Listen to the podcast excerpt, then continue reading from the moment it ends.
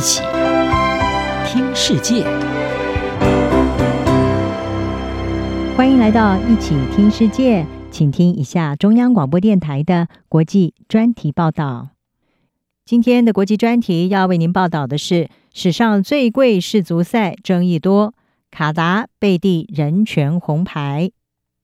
卡达世界杯在十一月二十日盛大登场。这是中东国家首次举办世界杯足球赛，不过选在这一个气候全年酷热的波斯湾国家举行世足赛，从一开始就充满争议。再加上卡达的人权侵犯和贪腐丑闻不断，维权人士因而发起了抵制活动。而向来对足球狂热的欧洲球迷也传出要自发的消极抵制，表示只会看自己国家队有出赛的赛事。维权人士对卡达的人权记录吹哨，给出了红牌。这是一群抗议人士聚集在巴黎市中心所发起抵制卡达世界杯的示威活动。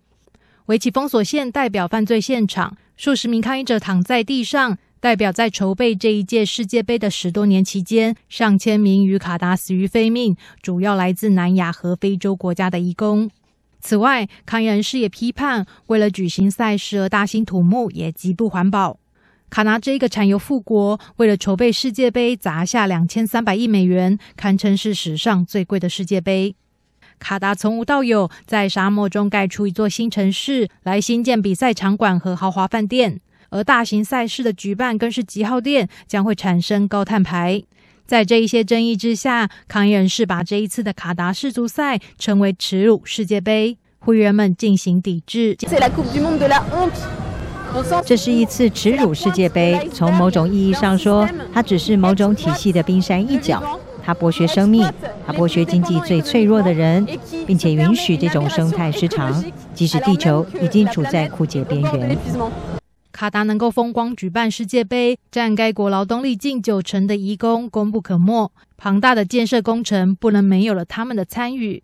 但其中许多人却梦碎卡达，每周七天，一天超过十小时的超长工时，最后却让许多人背负债务，甚至有上千人付出生命代价。只有少数的人圆梦，赚到家乡没有办法赚到的优渥薪资。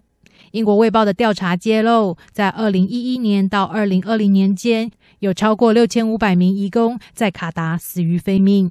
对此，卡达确实试图改革，来改善劳工安全，并严惩违规雇主。不过，人权团体说，这一些改革的程度太小，来得也太晚。来自孟加拉的米尔是一名石匠，是上万名离乡远赴卡达，希望能够赚到足够的钱，翻转命运的移工之一。二零一六年，为了到卡达，他先付出七千美元给中介，这是他花了毕生积蓄和到处借贷才筹到的钱。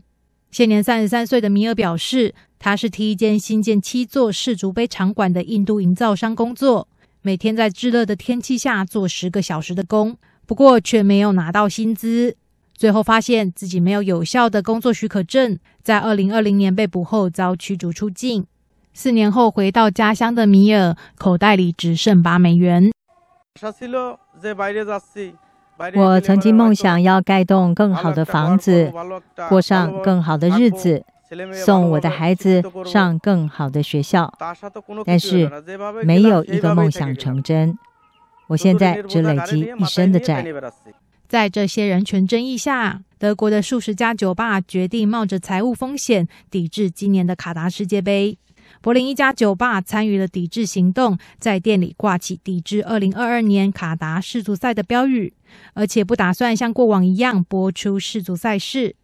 相反的，这家酒吧的老板安排了另类活动，在世足赛期间举办主题讲座，和人们探讨在卡达发生的人权议题。而对球迷来说，是否进行抵制也面临两难。光顾这家酒吧的一名顾客表示，过去他不会错过世界杯的每一场赛事，但今年他只会看有德国队出现的场次。我还是会看比赛，尤其是德国队。但是，是的，几年前我会观看所有的比赛，每次都是。但是现在，我可能只会看德国队了。卡达热闹举办世界杯，而在全球关注哪一支球队会在十二月十八日拿下大力神杯的同时，卡达的人权境况值得人们给予更多的关注。央广编译张雅涵报道。